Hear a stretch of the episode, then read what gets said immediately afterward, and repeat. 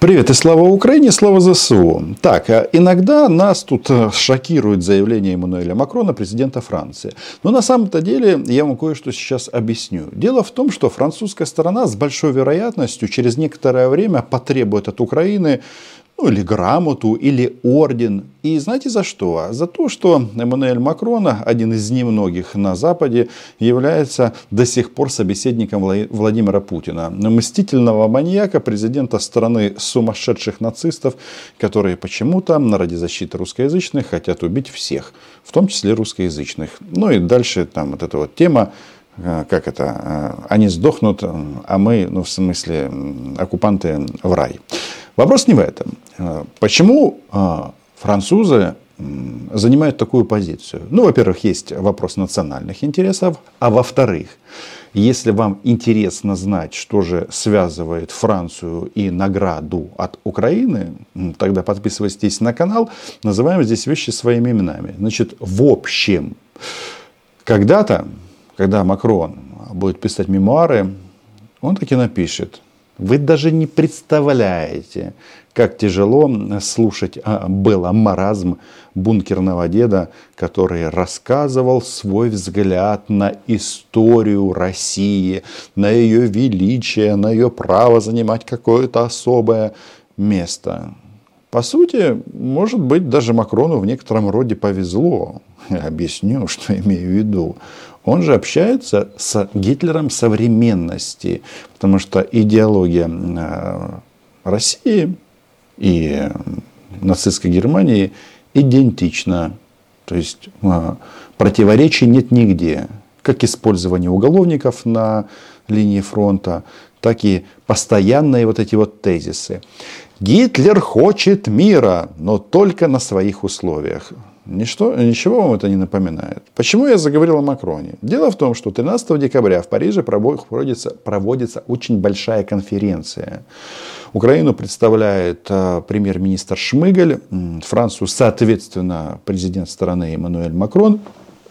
И это мероприятие в России отметят. После этого мероприятия Путин будет говорить в своем бункере закроется и будет повторять фразу. И этот парень называл меня дорогой Владимир. Это же просто нож в спину. Как он мог? Короче, 13 декабря в Париже проводится конференция солидарности с Украиной, на которой будет решаться не военные поставки, а обеспечение и помощь Украине в преодолении последствий войны. Если совсем просто, это точно такой же Рамштайн, только в Париже, и который не касается оружия. Ну, справедливости ради, Франция принимает участие и там, и там. Так вот, в чем крутость э, события? Французы, конечно, едва ли они согласятся называть э, это мероприятие экономический Рамштайн. Скорее всего, это будет называться как-то ли французская инициатива, а может быть парижская инициатива, как-то так. Наверное, завтра нам об этом сообщат. Но смысл в том, что наши французские друзья на это мероприятие собрали, пригласили, и люди приедут значительно шире по географии. То есть Рамштайн это что? Это в первую очередь страны НАТО и Запада. Не только, конечно, там есть Австралия, Япония и Грузия. А, но здесь же будут страны Персидского залива, будут э, страны такие, как Индия, и не только. То есть география значительно шире. То есть э, будут представлены на этой конференции государства, которые э, не то что нам не сочувствуют, ну так исторически сложилось, занимают нейтральную позицию в отношении российского военного нацистского вторжения.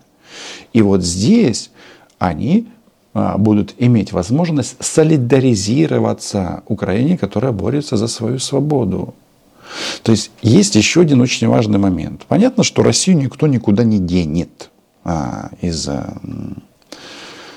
хотя тут разные есть мнения, ну, скорее всего, она останется. Это поэтому Макрон постоянно думает о как это, гарантиях безопасности для России. В принципе, возможно, речь идет о том, что когда а, российскую армию, уже мобилизованную, Украина разобьет, в том числе с французскими цезарями, идея в том, чтобы мы не пошли дальше. Хочу сразу заверить, и надеюсь, это передадут Эммануэлю Макрону, что мы не претендуем на Белгород, мы не претендуем на Кубань и на другие города Российской Федерации. Все давно где чье известно. Есть международно признанные границы. Так вот, возвращаюсь к гостям этой конференции. Там будут страны, которые а, не хотят какого-то прямого участия в этом. То есть оружие они поставлять не будут. Но они будут поставлять генераторы, трансформаторы. Если учесть, что там, а, скажем так, пять приоритетов вообще, то есть это электроэнергия, вода, охрана здоровья, транспортная инфраструктура, ну экономика в целом, то получается страны, которые э, не хотят принимать участие в поставке средств, которые уничтожают российских оккупантов, они смогут принять а, сделать свой посильный вклад по другим позициям. И это круто. Между прочим, как вы думаете, вот эти трансформаторы, которые тут э, так нормально пожгли российские оккупанты, э, оказывается, в Европе во многом там другой формат. То есть, если это не страны бывшего Варшавского договора, не дай бог, то у них нет таких трансформаторов. А вот у кого есть? А у Индии есть. Да? И, Индия принимает это участие в этих процессах. А если мы вспомним, что Индия э, приняла решение покупать французские Рафали вместо российских МИГов, если мы вспомним такие сообщения о том, что а, премьер-министр Индии э, господин, нет, в нашем случае пан Моди, отказался встречаться с Путиным из-за его вот, этого, вот этой безумной ядерной риторики, то как-то оно складывается, что э, если и мир поделится на две части, добро и фанаты фашистского российского режима, то Индия будет по правильную сторону э, истории. И это интересно. И это все, все эти усилия направлены на поддержку нас а, французским правительством. Круто. Возможно, дело на самом-то деле в Анне Ярославне. Помните, мстительный маньяк Владимир Путин, встречаясь как-то с Макроном, говорит, Анна русская. Потом, а, естественно, Путина поправили, и уже на мероприятии с украинскими представителями Эммануэль Макрон сказал следующее. Анна Киевская. Это дочь Ярослава Мудрого.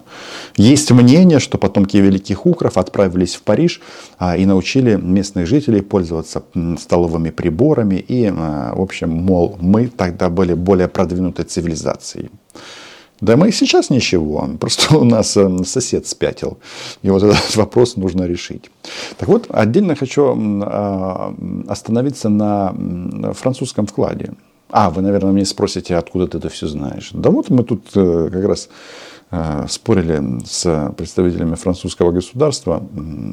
Так э, Макрон чей? Наш или, или нет. Если говорить о, в контексте российско-украинской войны, то, конечно, это наши стопроцентные союзники. Если говорить э, в глобальном процессе, в процессе то, э, естественно, Макрон он французский, он президент другой страны и отставит ее интересы. Но в данном случае вот вклад Франции, он, он интересен, он важен, принципиально важен. То, что там сотни генераторов отправляются, у нас, когда некоторые представители власти ну, читают заголовки, там, Франция там, или Германия, или еще какая-нибудь э, страна поменьше или побольше что-то передает, я такие слышал а, такие комментарии, а что так мало? Ну, не знаю. Я считаю, что если учесть, что нам никто не обязан на самом-то деле, то это немало. Так вот, э, кроме Цезарей, про которые мы все знаем, кроме МЛРС ЛРУ, это насильственно француизированный американский комплекс МЛРС, да, который у нас тоже есть на вооружении. Сейчас французское правительство Украине выписало такой документ на 200 миллионов евро, которыми мы еще не воспользовались, а, для того, чтобы мы могли а, купить необходимое для войны. Там единственное условие, что все должно быть французским. Ну, поверьте, если мы активно эксплуатируем Цезари, то там есть, э, в общем, э, есть что выбрать. Потому что Франция суперразвитое государство. Я там только не понял, это кредитная линия или это грант от французского правительства. Но тем не менее. Знаете ли вы, что во Франции нас, например, ждет 20 бронированных автомобилей, которые нужно будет поехать и забрать? То есть я к тому, что вот э, акцент на, скажем так, не на военном аспекте, потому что, ну, как бы там ни было в части вопросов войны и мира, если хочешь получить э, оружие, то все равно нужно обращаться к американцам. Там даже с этими патриотами, да, вы помните, Германия вроде передала Польше, а потом, а поляки говорят, давайте Украм отдадим. А немцы сказали, нет, не надо. На самом-то деле, если вот анализировать это нет, не надо, претензии надо не к Германии предъявлять, Понимаете, кому. То есть, э, еще раз, если речь идет о оружии, ленд-лиз, э, достаточно, недостаточно, где наши Абрамсы Бабченко ждет, то это к США. А вот здесь акцент именно на гражданском аспекте. Но мы уже все осознали, что эта зима будет тяжелой. И я убежден, что помощь это принципиально важно. Потому что если сейчас, допустим, в Киеве там, ну, на несколько часов выключают свет, иногда так надолго, но его все-таки включают. А есть регионы Украины, которые без света, без связи и без тепла. В основном это да, русскоговорящие регионы Украины, которые под ударами российских нацистов. Кстати, о французах. Вы знаете, что нам вообще-то мост, мостовые конструкции презентовали в Чернигов, в частности, и будут еще. А до этого мостовые конструкции соответствующие где делались? На Азовстале, в Мариуполе. И теперь Азовсталь ничего не производит. И пока Украина не вернется туда, едва ли будет это делать. Так что мир на нашей стороне. Это важно. Еще раз, в помощь Украине привлекается государство из других регионов. Там вот, когда я говорил, там Персидский залив, Индия, там еще, например, такое государство, как Сингапур – которые не приглашены, э, может, они приглашены на Рамштайн, но которые туда не ездят. А вот когда касается экономической деятельности, экономических проектов, все очень и очень оптимистично. Так что подписывайтесь на канал, пишите в комментариях, что думаете. А, будет ли э, Путин бегать по своему бункеру и говорить «Шайза», а нет, говорит, и говорить «Слава России», а, Макрон меня предал. Потому что, еще раз, внимание, поддержка гражданской инфраструктуры и энергетики, это нивелирует российские ракетные удары. Это говорит о том, что Маничело, мы понимаем, что у тебя ядерная бомба. У нас, да, внутренняя дискуссия есть на тему, как тебя удавить, подлюка. Но если ты что-то и развалил, то мы всем свитом, в прямом смысле этого слова, это восстановим. Украина была, ей будет. Эммануэль Макрон в этом не сомневается. И настолько не сомневается, что думает о гарантиях безопасности для России. Там же, кстати, есть такой аспект. Вот Вот когда заложенному нужно будет действительно остановиться, когда наступающие части вооруженных сил Украины а, столкнуться с китаеговорящим местным населением. Вполне возможно, это будет где-то в районе Урала. Ладно. Всем спасибо за просмотр и спасибо всем государствам и людям, народам этих стран, которые нас поддерживают в этот сложный момент. До встречи.